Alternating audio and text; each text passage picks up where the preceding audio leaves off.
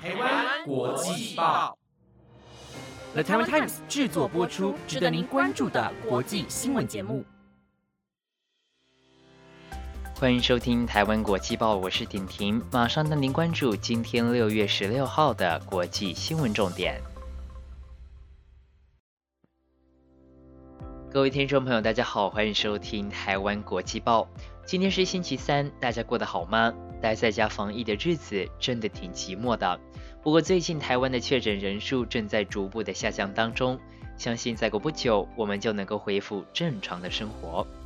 今天婷婷将会带您持续关注疫情的消息，以及东京奥运的最新状况。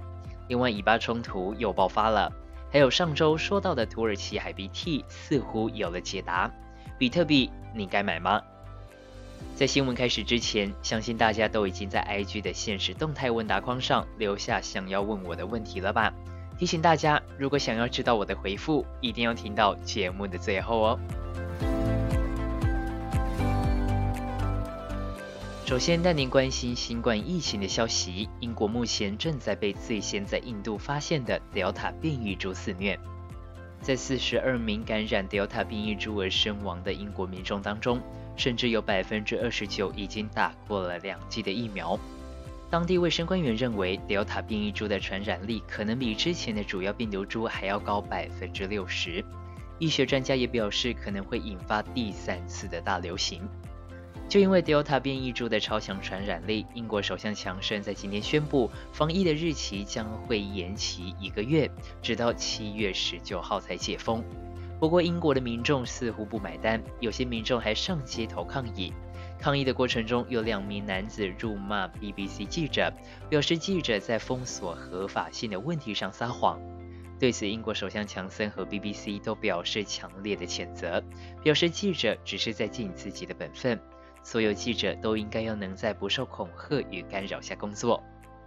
疫情期间，婷婷还是要提醒大家，要尽量的避免群聚。英国民众因为解封延期的政策走上街头，恐怕只会增加染疫的风险，也让他们想尽早解封的愿望越来越难实现。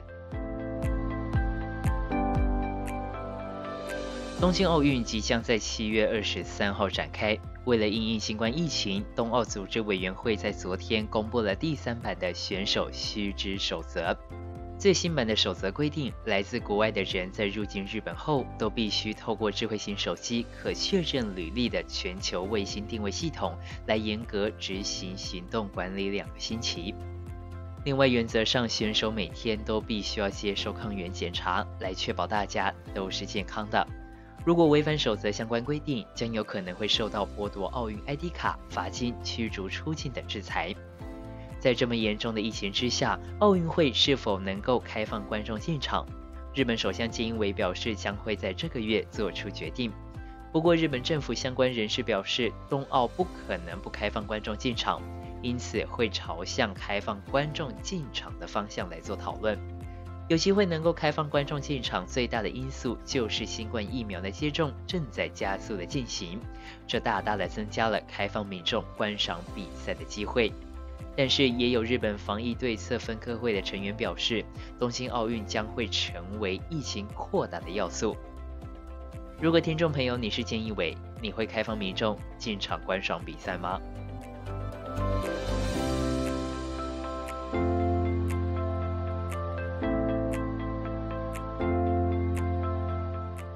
以色列和巴勒斯坦的冲突才刚平息没多久，今天又有新的冲突爆发了。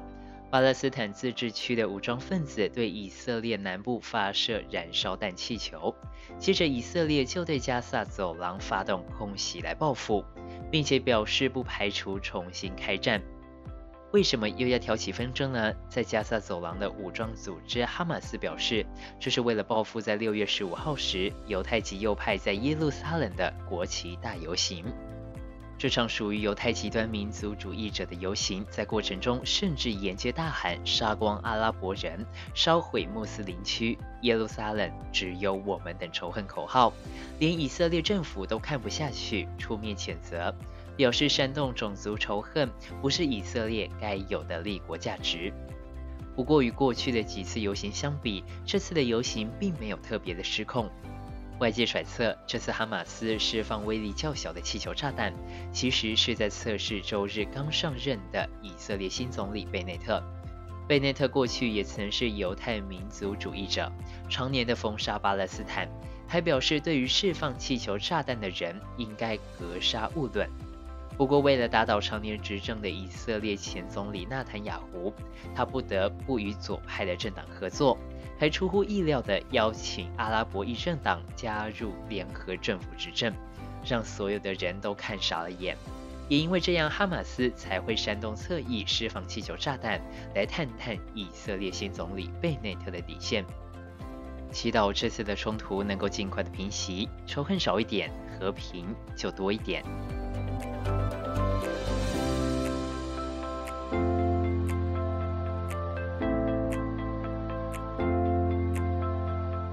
对于比特币，你了解多少呢？近几年虚拟货币的投资盛行，比特币更是在今年四月中旬一度冲到了六万四千八百美元以上的新高。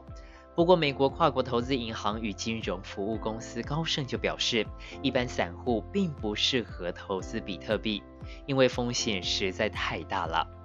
高盛团队在近日发布了一项研究报告，列出了几个条件来判断某商品是不是稳健资产，像是如同债券一样以合约为基础，像股市一样跟随经济变动，又或者是不会有过度大幅的波动等等。不过比特币一个条件也没有符合，因此不建议散户把比特币纳入投资组合。但是俗话说得好，高风险才有高报酬。你有在投资虚拟货币吗？在底下留言跟我说说吧。上星期三，我们谈到了土耳其的马摩拉海正在被海鼻涕所侵袭，甚至有可能造成生态浩劫。幸好在过了一个礼拜后的今天，科学家总算是找到了解决的方法。伊斯坦堡大学海洋生物学系教授阿尔图团队展开研究。他们选定了一种能够分解海鼻涕的本地细菌，每天早晚对海中研究区域内的粘液进行投放。从八号开始，直到十三号晚上，研究区域内就已经没有粘液了。另外，也不用担心团队所使用的细菌对环境有危害。阿尔图表示，这种细菌除了会抑制环境中的有害细菌外，也会对提供养分的有机物质进行分解。在没有出现粘液现象的正常情况下，还会分解海里的叶子、已经死亡的生物体和废弃物，促进海洋生态的系统循环。相信这个研究对于受到海鼻涕影响的国家、渔民以及海洋都是一个好消息。什么时候能够尽早的让海鼻涕消失，相信是大家共同的愿望。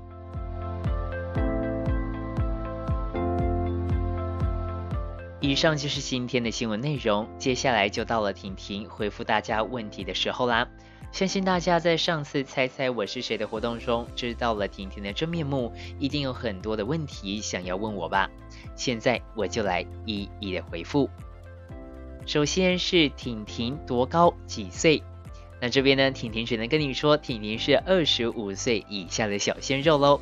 多高呢？差不多有一百七十五公分。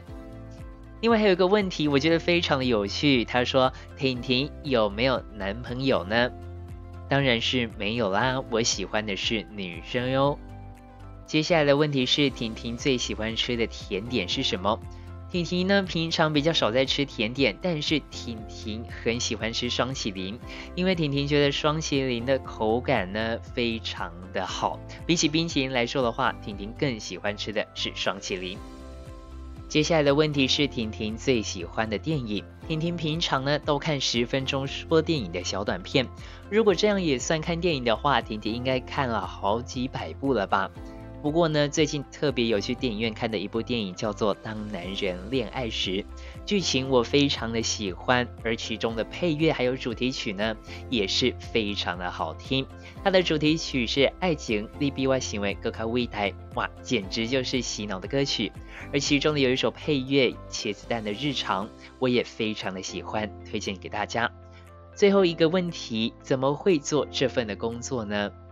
不晓得大家有没有在星期六听过一章主持的特别节目？一章呢是我本人婷婷非常喜欢的一位主持人，所以当有一天一章就问我说：“哎，婷婷，你要不要一起来参与啊这份工作呢？”能够跟偶像一起工作的我，当然是义不容辞的就说好喽。这就是我做这份工作的原因。今天的你问我答就到这边告一段落喽。如果听众朋友们还想询问更多关于我的问题，记得到 IG 主页的 Link Tree 当中点选国际报主持群，你问我答，只要你敢问，我就会回答你哦。以上就是今天的节目内容。本节目由的台湾 Times 制作播出，每周一至周五晚间十点将准时为您带来当天的国际新闻重点。我是婷婷，我们明天见喽，拜拜。